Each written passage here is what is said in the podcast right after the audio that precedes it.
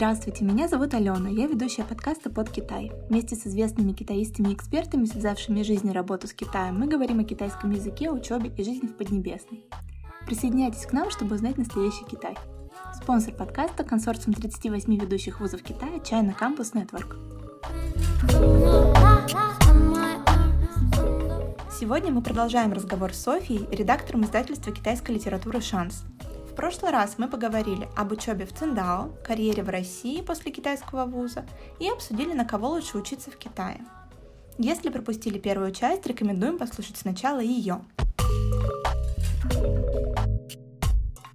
А как вообще адаптация проходила в Циндао? Вот помимо э, Группы? Здоровье, да, может быть, что-то, какой-то комментарий есть по поводу еды, по поводу каких-то развлечений вообще жизни там, помимо учебы. Помимо учебы, а, надо сказать, наверное, тут две вещи. А, во-первых, когда я приехала туда, я была очень сильно сосредоточена на учебе. То есть это лично мой был опыт такой, что мне было очень важно учиться. И я поэтому тусила поменьше, а училась побольше.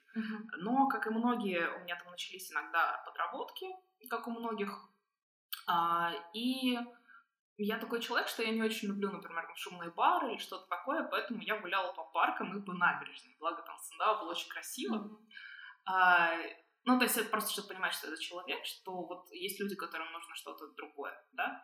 А, даже когда я смотрела на БКРС, например, это большой китайско-русский словарь, там форум очень большой по Китаю, я смотрела там, сколько денег нужно жить в Китае. Там была тема такая, и мне очень понравился один ответ, что э, денег может быть любое количество, очень зависит от того, как вы привыкли жить. То есть, если вы привыкли там не очень дорого питаться, то э, вам в Китае, у вас в Китае будет такая возможность. Если вы привыкли много развлекаться, у вас в Китае будет такая возможность. Uh-huh. Если вы привыкли экономить и откладывать, у вас в Китае будет такая возможность. У вас будут все возможности. Еда uh-huh. дешевая, то есть uh-huh. сразу скажу. Еда очень дешевая, и с этим проблем нет. Единственное, что м- у всех очень разные взгляды на то, что для них в китайской кух- кухне является подходящим. Uh-huh. Китайцы очень любят, во-первых, мясо, очень много масла и очень много каких-то таких жареных штучек, типа шашлыков и так далее. Про питание вообще очень много у меня есть мыслей, э, но тут я не могу за всех отвечать, потому что мне, например, китайская кухня не очень понравилась. Мне не очень понравилось вот это какое-то большое количество жареного всего. Э, и мне не очень подходило вот это вот огромное количество морепродуктов. Но это относится к провинции Шандун, в которой я жила, mm-hmm. потому что в разных провинциях там очень разные кухни. И у всех есть свои любимые блюда. Мое на любимое блюдо, например, был арбузный сок. Да. Любимое блюдо — сок. Мы такое никогда не делаем просто в России. А там безумно вкусные фрукты сезонные. Клубника, арбуз, э, мандарины. Вот не зря говорят мандарин. Mm-hmm. Язык про Китай вообще, потому что мандарины такие, как в Китае, я нигде не пробовала. Это просто безумно круто. Они ароматные. Вот ощущение, что Новый год тебя обволакивает с ног до головы. Здорово. Ну, в общем, если, если ты ищешь, то ты найдешь. Да, если ты, на... если ты ищешь, то ты найдешь. Э, ты найдешь э, э, Доставка еды, кстати, очень развита. То есть, mm-hmm. если ты научился пользоваться китайскими приложениями для доставки, тебе вообще открыты все дороги. Нам вот здесь только еще предстоит приблизиться к этому уровню сервиса. Там можно все заказать. Я согласна. Надо вообще все. Да, это а, абсолютно так. У меня есть море друзей, которые живут в Китае. Они говорят, мы не хотим возвращаться ни в Россию, ни тем более ехать в Европу, потому что в Европе в плане сервиса, в плане доставки просто каменный век, все дорого, долго. То и... же самое слышала, да. Да, и, и так далее. Поэтому это действительно очень э, частый комментарий. В Китае действительно удобно. Причем это ведь не так давно стало настолько удобно, потому что когда я первый раз поехала на обучение в Китай, это было в 2000 десятом, по-моему, mm-hmm. году. Мы попали тогда вообще в Урумчи. Mm-hmm. Это совершенно Понятно. не э, центр Китая так скажем. И э, да, даже тогда и там было достаточно весело, интересно, можно было найти чем позаниматься, но тем не менее не было такого, ну не было еще того бума приложений, смартфонов и так далее. Uh-huh, uh-huh. Вот. А, кстати, вы, Софья, в каком году попали в Китай на обучение? Это 2016. 2016. Ну, только это уже, да. Это уже уже все было прекрасно. Это чудесное время уже началось. Уже все прекрасно. Это было. чудесное время. Да, окей, хорошо. Что-то еще есть какие-то комментарии по поводу адаптации к местной жизни? Может быть, климату. Вот вы уточнили по поводу зимы. Наверняка да. она была не, не так... простой. Сейчас да. расскажу. А, про адаптацию а, у меня на самом деле есть один, два, наверное, таких глобальных комментария про адаптацию в Китай. А, пункт один. Будьте готовы к тому, что вы про Китай вообще ничего не знаете. Даже если вы учились пять лет в самом крутом вузе, вы приезжаете в Китай, и вы обнаруживаете, что ты, во-первых, ничего не понимаешь. Потому что э, многие жители э, могут говорить на диалекте. Например, в Циндао там есть свой тоже Циндао Хуа, свой диалект. И тетушка, которая оформляла меня в гостиницу, говорила так, что нам пришлось объясняться картинками, которые мы рисовали в блокноте. Mm-hmm. У нее был очень м, сильный акцент и диалектальная речь вот эта вот. Второе, это то, что у них совершенно другие бытовые привычки не знаю, можно ли про это говорить, но вот это вот китайское бикини, то, что называется, когда мужчины, например, задирают футболку, когда им жарко. Да, мне кажется, это, это все, все, вот все кто там был, все это видел, поэтому, ребята, китайское бикини вы точно увидите, когда побываете в Китае. Можно. Да, и много таких вещей, которые могут с первого взгляда показаться просто шокирующими. Например, человек стоит на автобусной остановке, и э, он закидывает ногу на поребрик и делает растяжку. Угу. Высоко. Высоко это значит на полтора метра вверх и читает телефон себе спокойно. То есть он стоит, закинул ногу и читает телефон. Никого это вообще не беспокоит. Угу. Идет рядом другой человек какой-то и начинает так сильно себя похлопывать руками по спине.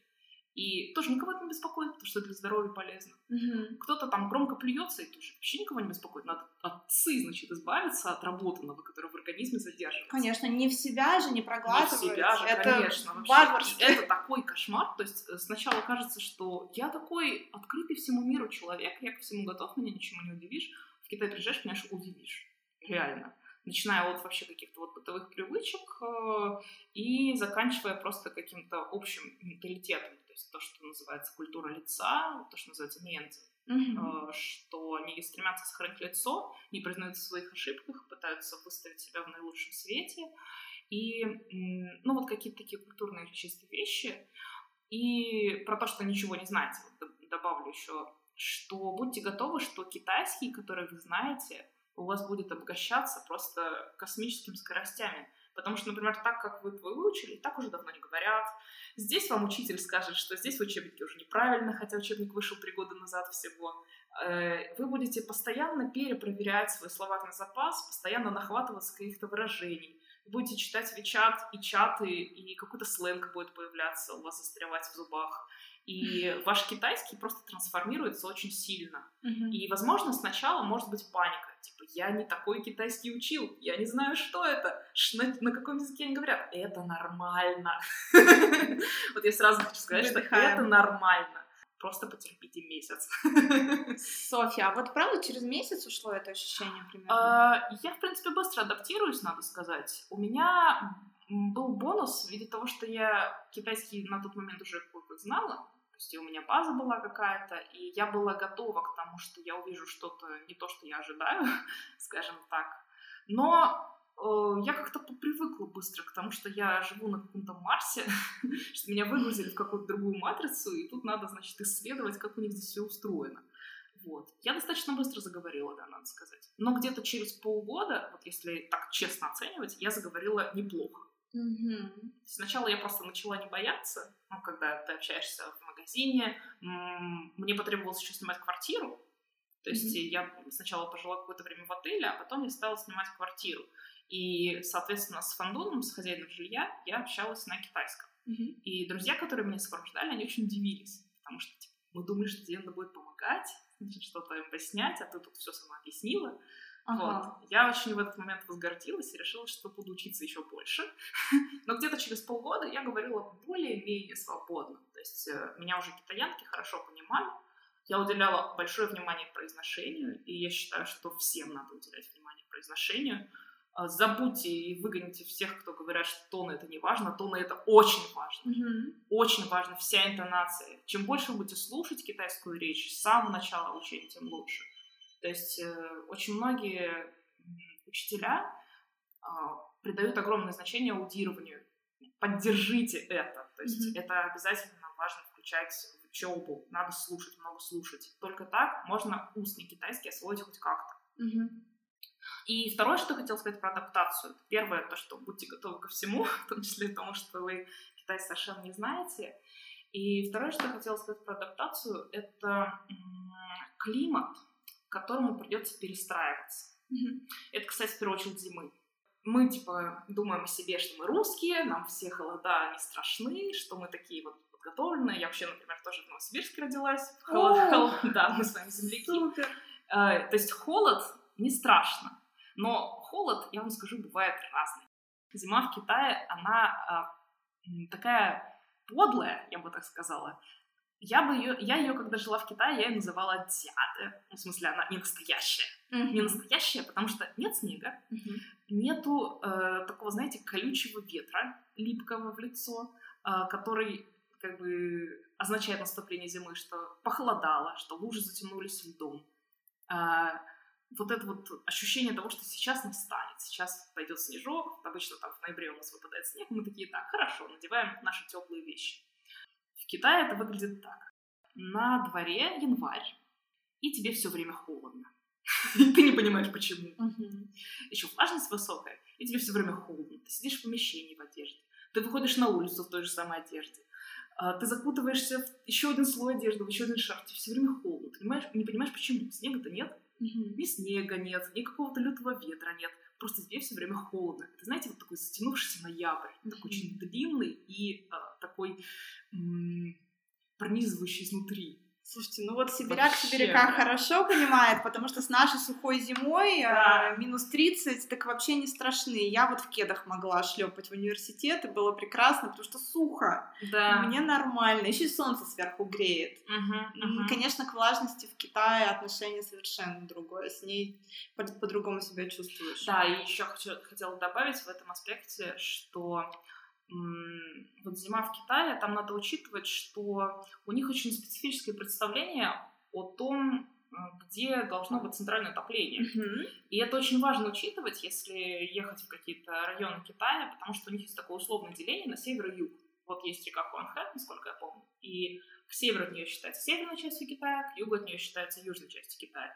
И, соответственно, на севере считается, что холодно, на юге считается, что тепло. На севере топят, на юге нет. Угу. Это жесть, на самом деле. То есть а, на юге что происходит? Народ покупает э, вот эти вот греющие одеяла угу. с, с нагревателями внутри. Народ покупает обогреватели. Народ спит в одежде. А, народ ходит везде в теплых пижамах. Кстати, стиль китайцев — это отдельная вообще тема, как они могут себе позволить вообще абсолютно в любой пижаме ходить абсолютно где угодно.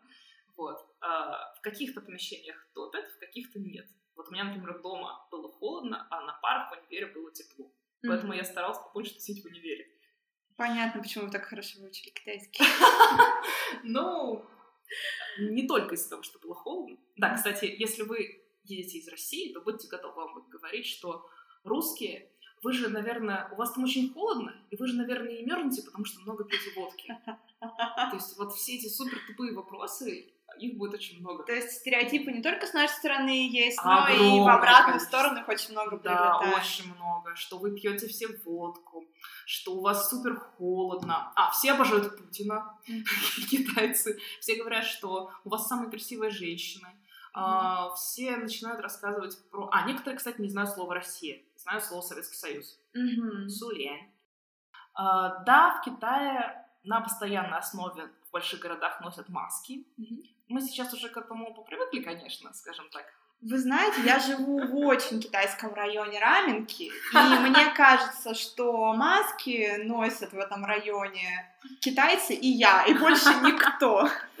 Но это маски не медицинские обычно были, по крайней мере, в 2016 году. А Респираторы респираторы, которые защищают от угольной пыли.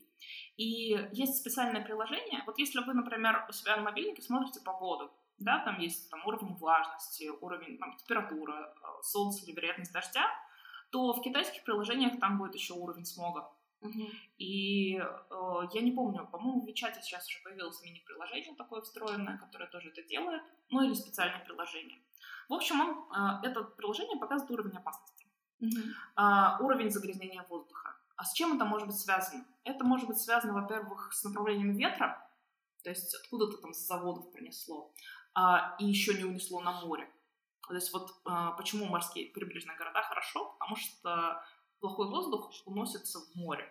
Там бризы более сильные, ветры более сильные, и поэтому циркуляция воздуха более активная. Либо это может быть связано с переменой погоды. То есть резко похолодало, в воздухе сгустились частицы пара, на них оседает смог. И как раз в моменты смены сезонов, например, когда осень переходит в зиму, может быть повышенный смог. И маску носить просто строго обязательно, во-первых. И, во-вторых, надо обязательно следить за вот этим уровнем опасности. Если уровень опасности там красный, то лучше лишний раз не выходить из дома. Это действительно опасно для легких, может быть. На самом деле, в предыдущие несколько лет эта опасность была больше. Сейчас, по, тем, по той информации, которую я знаю, э, воздух стал чище даже в Пекине. То есть китайцы заботятся о том, чтобы сокращать производство и очищать воздух. И сейчас это более безопасно. Но надо быть готовым к тому, что в моменты смены сезона, в моменты там, холода, будьте готовы носить маску, будьте готовы соблюдать какие-то вот эти вот распоряжения. Что поможет адаптироваться к новой среде, я имею в виду, когда ты первый раз приехал в Китай, у вас mm-hmm. был такой опыт, а, и не растеряться, не испугаться, а начать как-то двигаться к своей цели, вот в новой китайской среде? Во-первых, наверное, скажем так, если у вас там есть кураторы, какие-либо вообще, знакомые студенты, какие-то русскоязычные не знаю, англоязычные студенты, с которыми вы познакомились, которые знают, э, как там что устроено, пользуйтесь их помощью максимально активно, то есть пусть они вам рассказывают, что там как устроено. А, если вы будете читать форумы всякие, здесь тоже двояко. То есть, с одной стороны, вы много узнаете, с другой стороны, у вас, возможно, появятся какие-то тревоги, которых на самом деле не окажется. Mm-hmm. Но тоже полезно. Почитать тематические блоги, почитать магазету, почитать БКРС, почитать полушарие. Есть старый форум Восточное mm-hmm. полушарие, сейчас он не очень активен, но там очень много полезной информации. И не замыкаться в этих э, системах, скажем так, э, западных ребят, mm-hmm. потому что очень легко приехать в Китай и общаться только с иностранцами. Mm-hmm. Это реально легко. Я знаю многие, много случаев, когда э, русский приехал в Китай, допустим, и общается только с русскими. Mm-hmm. И таким образом его язык не развивается так, как мог бы. Его язык э, остановился на уровне заказа такси и в Макдональдсе. И там, и там тоже можно там, бесконтактно заказать. Mm-hmm. То есть люди, которые живут в Китае, в Китае без китайского языка. Да. Поэтому э, если вы будете выходить, скажем так, осторожно из этого пузыря, высовывать свои щупальца и знакомиться с китайцами, даже если вам страшно, даже если они вообще не понимают и смеются над вами, э, даже если они задают дико бестактные вопросы, поверьте, они пытаются проявить свою приязнь, mm-hmm. они будут задавать дико бестактные вопросы, но пробуйте знакомиться с китайцами, вот это реально расширит ваш кругозор, а, не сидите дома, то есть э, вот если у вас есть возможность в Китай приехать, то не сидите дома, не, не тратьте все свое время на учебу. Учиться полезно, но полезно жить. То есть вы сможете поучиться и в России, в Китае вы поживете, но, возможно, это какое-то ограниченное время Угу. Попробуйте больше знакомиться, больше общаться. И мне, например, вот я личный совет тоже хочу дать, мне очень помогло то, что я поддерживала очень активную связь со своими друзьями в России. Я очень много с ними переписывалась. Э, я открыла для себя голосовые сообщения. Которые все так не любят в современном Которые все так не любят, да. А китайцы очень много, кстати, тоже общаются голосовыми. Да. А, Мне кажется, там нет такого хейта. Skype, Zoom. Zoom, кстати, китайская компания, если что, которая сейчас в такой моде. А, то есть, э, если у вас будет вот а, почему я сказала личный, потому что он такой очень эмоциональный. То есть у многих людей начинается тоска по родине. Mm-hmm. И это даже немного неловко, потому что так как-то, знаете, сентиментально как-то. Mm-hmm. Моя сестра, она, так волю судьбы вышло, что моя сестра японистка, она училась в Японии. Mm-hmm. И она мне рассказывала, что я, говорит, скачивала Свиридова тройку, русские балеты смотрела. То есть э, читала Пушкина, то есть э, какие-то вещи, которые связывают тебя с родиной, как ни, не знаю, пафосно это звучит, на самом деле это очень укрепляет. Это точно. Неважно, в Китае ты, да. в Чехии, в Канаде. Дело в том, все... что да. когда человек попадает в новую для себя среду, то он перестает себя чувствовать таким же человеком, каким он был. То есть его как бы идентичность, его личность, она начинает как будто немножко размываться. Mm-hmm. Я вот вроде как уже и я вроде как русский, вроде как я в Китае, но вроде как я уже смотрю немножко со стороны, а вот мы русские, мы чем отличаемся от китайцев? Мы mm-hmm. какие вообще? А китайцы делают так, а русские делают так. И начинается такой как бы немножко неуверенность, потому что ты начинаешь становиться чуть китайцем сам. Да. И это может быть немного страшно. Но вот страшно, знаете, вот как такая естественная реакция, что я не очень понимаю, кто я. Я говорю на каком-то другом языке, я ем какую-то другую еду, ничего знакомого. То есть вот такой личный совет, окружите себя чем-то знакомым. Uh-huh. А, дружите с э, кем-то на расстоянии, переписывайтесь, не знаю, вот слушайте Свиридова. Помните свои корни. Да, не, не, не, не знаю, в Китае вот нету такой, то, что мы, наверное, в повседневной речи сейчас называем русофобией. В Китае этого нет. Uh-huh. В Китае обычно, если ты признаешься, что ты русский, то обычно на тебя посмотрят с уважением. Потому что исторически у Китая и России достаточно хорошие отношения были. И, э, в принципе, никто не будет тебя, скажем так, смотреть на тебя за то, что ты любишь там какое-то традиционное что-то русское. Наоборот, их это очень интересует. Они mm-hmm. начинают расспрашивать тебя про традиционную культуру какую-то русскую. И в каком-то смысле опыт жизни в другой стране позволяет себя узнать как жителя своей страны. Вот да. я думаю, что каждый китаец с этим согласится, что начинаешь замечать, в чем ты вообще русский. Да, Потому что так ты даже не замечаешь, все вокруг русские. Это точно. Вот. Так что, чтобы не поехать с крышей, можно чуть-чуть сохранять какое-то ощущение, что что-то есть знакомое вокруг. Вот так. А расскажите про работу в Китае. Вы упомянули, что вы начали работать там. Я подрабатывала в Китае певицей. Так, еще одна пачка офигенных историй будет. Примерно, да. Ну, э, вообще сейчас уже золотая эра иностранцев в Китае постепенно э, уменьшается, я бы так сказала. Но, тем не менее, достаточно большое, большая возможность для заработка Китай предоставляет. Если ты выглядишь как иностранец, если ты умеешь хотя бы что-нибудь из ниже перечисленного, значит, английский язык, если ты знаешь английский язык, если, если ты умеешь э, петь или танцевать. И если ты обладаешь какой-то выразительной внешностью, mm-hmm. желательно, если ты блондинка. Mm-hmm. Этого тебе достаточно, чтобы безбедно жить в Китае. Как не смешно это звучит. Потому что если ты э, обладаешь какой-то, какой-то внешностью, если ты блондинка, то тебя могут взять в модели. Модели могут быть фото и, э, скажем так, потусить на корпоративах. То есть просто надеть красивое платье и красиво постоять где-то, где предполагается присутствие иностранца. За это платят. А, платят за преподавание английского детям, причем тоже нехило так. А, платят за участие во всяких развлекательных мероприятиях, корпоративы, свадьбы и так далее, если ты поешь или танцуешь и что-то подобное. Это все нелегально, предупреждаю сразу. То есть это, если ты по студенческой визе в Китае, то это нелегально. Но все работают. Ну, то есть многие работают, ладно. То есть, когда я приехала, на первой же неделе нас познакомили с местным стажажилом по имени Борис, который был такой, знаете, типичный еврейский мальчик такой, который все знает в этом городе, и сейчас нам все расскажет. Полезное знакомство. Да, и он такой собрал всю группу и такой, так, ну рассказывайте, что умеете? кто поет, кто танцует. Я сказала, ну вот я музыку люблю, танцую. Так, тебя понятно, кому я сейчас дам. Нашел мне какого-то там музыканта, который играл какую-то латиноамериканскую музыку, вот, и я с ним там э, в каких на, на китайских свадьбах я там пела а, джазовые песни. Он был не китайцем. Он был не китайцем, он вообще был с Чили, кажется.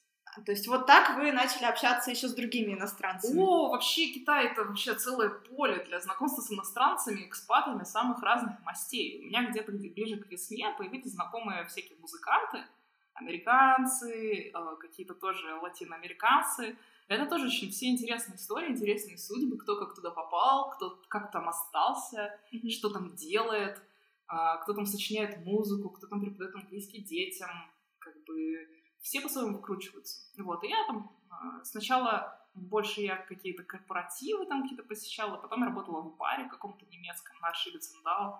Приезжали туда раз в неделю по вечерам, и я там пела какие-то песни.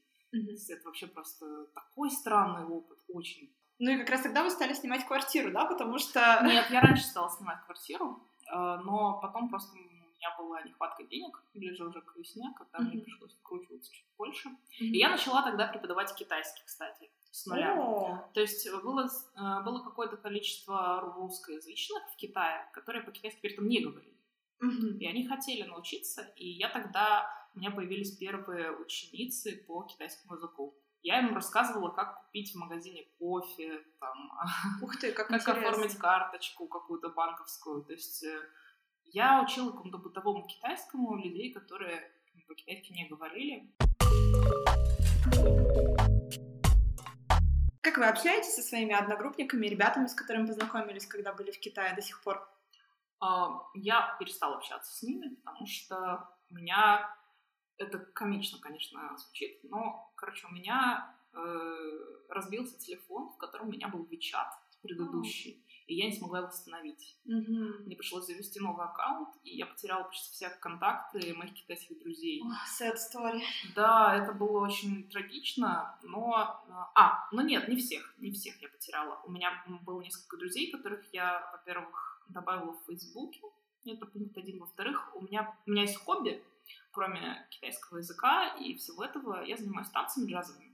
И в Китае я ездила на фестивале джазовых танцев, которые там тоже есть. И там я познакомилась с классной девчонкой, которая организатор э, фестиваля джазовых танцев в Пекине и школы джазовых танцев в Пекине.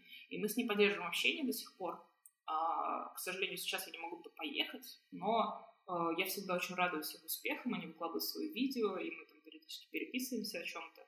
А, Наверное, самые полезные контакты, которые я там получила, это были как раз э, мои друзья-экспаты. Я имею в виду вот, э, американцы и так далее, потому что я с ними просто ближе подружилась, как-то так исторически. А, а, ну еще у меня там была одна знакомая, тоже по танцевальной теме, китаянка, с которой мы там подружились, и она даже мне объясняла какие-то китайские слова и выражения, мы иногда встречались, она работала кем-то типа контент-менеджера, в общем, писала посты в соцсети. Mm-hmm. И она мне рассказала очень много всяких интересных вещей про то, как вообще в Китае это работает. Рассказала мне, как называются разные виды китайских цветов весенних. Ой, как интересно. Вот. Так что, вот, э, к сожалению, у меня после Китая вот э, каких-то таких значимых контактов не завязалось, но mm-hmm. зато у меня вот завязалось очень много каких-то собственных интересов, связанных с этим. То есть э, я достаточно много узнала вообще, в принципе, о жизни, как там как люди живут. Ну, не жалеете о своей Вообще, поездке годовой. это меня сделало другим человеком. Во-первых, это меня сделало намного более самостоятельным человеком. Я реально впервые в жизни жила полностью одна, самостоятельно, и я решала каждый день кучу сложных проблем, которые возникали постоянно. А, то есть э, ты едешь, будучи готовым к одному, а получаешь совершенно другое. Вот. И каждый день приходится справляться с какими-то задачами сложными. Поиск работы, попытка оформить банковскую карту, попытка купить билеты в какой-то соседний город. И вот на самом деле людям, которые заканчивают, скажем, школу, мне кажется, это просто как жизненный опыт бесценно полезно оказывается. И я многих очень людей знаю, которые пожили в Китае, и у них очень сильно выстроилась вот эта привычка полагаться на себя. Потому что китайцы, вот в чем как бы крутость менталитета китайского, на мой взгляд, одна из таких хороших особенностей, то, что китайцы, как правило, полагаются на себя. У них нет такого, что я буду полагаться на, ну, скажем, у них нет каких-то религиозных идей, таких, как у нас, и у них нету такой идеи, что быть богатым стыдно. Вообще mm-hmm. нет. Наоборот, богатым быть классно, как можно больше денег. То есть mm-hmm. э, э, поначалу это немножко отталкивает, потому что какое-то ощущение культа потребления, но потом ощущение меняется немножко, э, потому что начинаешь понимать, что их отношение к деньгам, но в чем-то здоровое. То есть, чтобы быть э, достаточно, скажем так, обеспеченным материально, надо иметь богатство, надо иметь здоровье. И у них такая есть э, материальная какая-то хватка такая, которой никто не следится. То есть это какие-то вещи такие, которые вот у нас мы так немножечко, мне кажется, русских бывает, ой, типа, ну вот, бизнес, такое ощущение, как будто что-то не так. Как будто кого-то обманывать нужно обязательно. Да, что-то mm-hmm. вот я много денег, как-то стыдно хотеть много денег, надо каких-то духовных вещей хотеть. Китайцы любят богатство. И mm-hmm. как бы не стесняются об этом говорить, его зарабатывать, и хотят независимости, хотят полагаться на себя, хотят работать, поскольку конкуренция в Китае огромная, mm-hmm. то чтобы получить работу, надо очень хорошо учиться, надо очень много работать, и надо пройти огромное количество собеседований, конкуренции, поэтому они очень много вкладываются в себя. Mm-hmm. И вот эта работоспособность какая-то и настойчивость, она на самом деле очень заряжает. Mm-hmm. То есть мне кажется, что меня Китай именно воодушевил такой какой-то вот настроем mm-hmm. деловым, mm-hmm. что работай, и все будет хорошо. Супер, да. здорово. Софья, расскажите, mm-hmm. У вас есть три самые интересные книги, с которыми вам довелось поработать? Поделитесь? Да, а, наверное, первое это по истории Пекинского университета а, которая повествует о развитии вообще китайского образования и истории китайского образования. А второе, наверное, это по истории китайского шелка. Я уже упоминала, шелк на шелковом пути. И третья, наверное, книга, которая мне запомнилась, она мне запомнилась качеством перевода. А, называется «Шелк путь на кончике кисти», если я правильно помню. Mm-hmm. Переводчиком ее выступил Денис Полецкий, очень известный переводчик-синхронист. И э, вот когда я с ней работала, меня поразило то, как он изящно обошелся с языком оригинала. Вот там двуязычный текст, мы иногда издаем билингвы, то есть когда одна страница китайская, другая русская, чтобы получалось э, читать одновременно на двух языках. И э, поскольку китайский язык, он такой э, совершенно другой по структуре, то часто дословный перевод бывает неточным. Важно сохранить смысл. Uh-huh. И меня очень порадовал перевод этой книги, потому что я видела, что переводчик старался сохранить именно смысл. Супер. Вот так. Надеюсь, что у вас э, еще есть эта книга на полке, потому что, возможно, ребята захотят посмотреть на этот чудесный перевод. Спасибо за сегодняшний разговор. Мне было очень интересно. Я надеюсь, что вам тоже было весело сегодня. Супер много полезной информации. Я думаю, что наши слушатели это оценят. Ну и я думаю, что нам будет да. еще много о чем поговорить в будущем, так что, возможно, встретимся в следующих выпусках. Спасибо.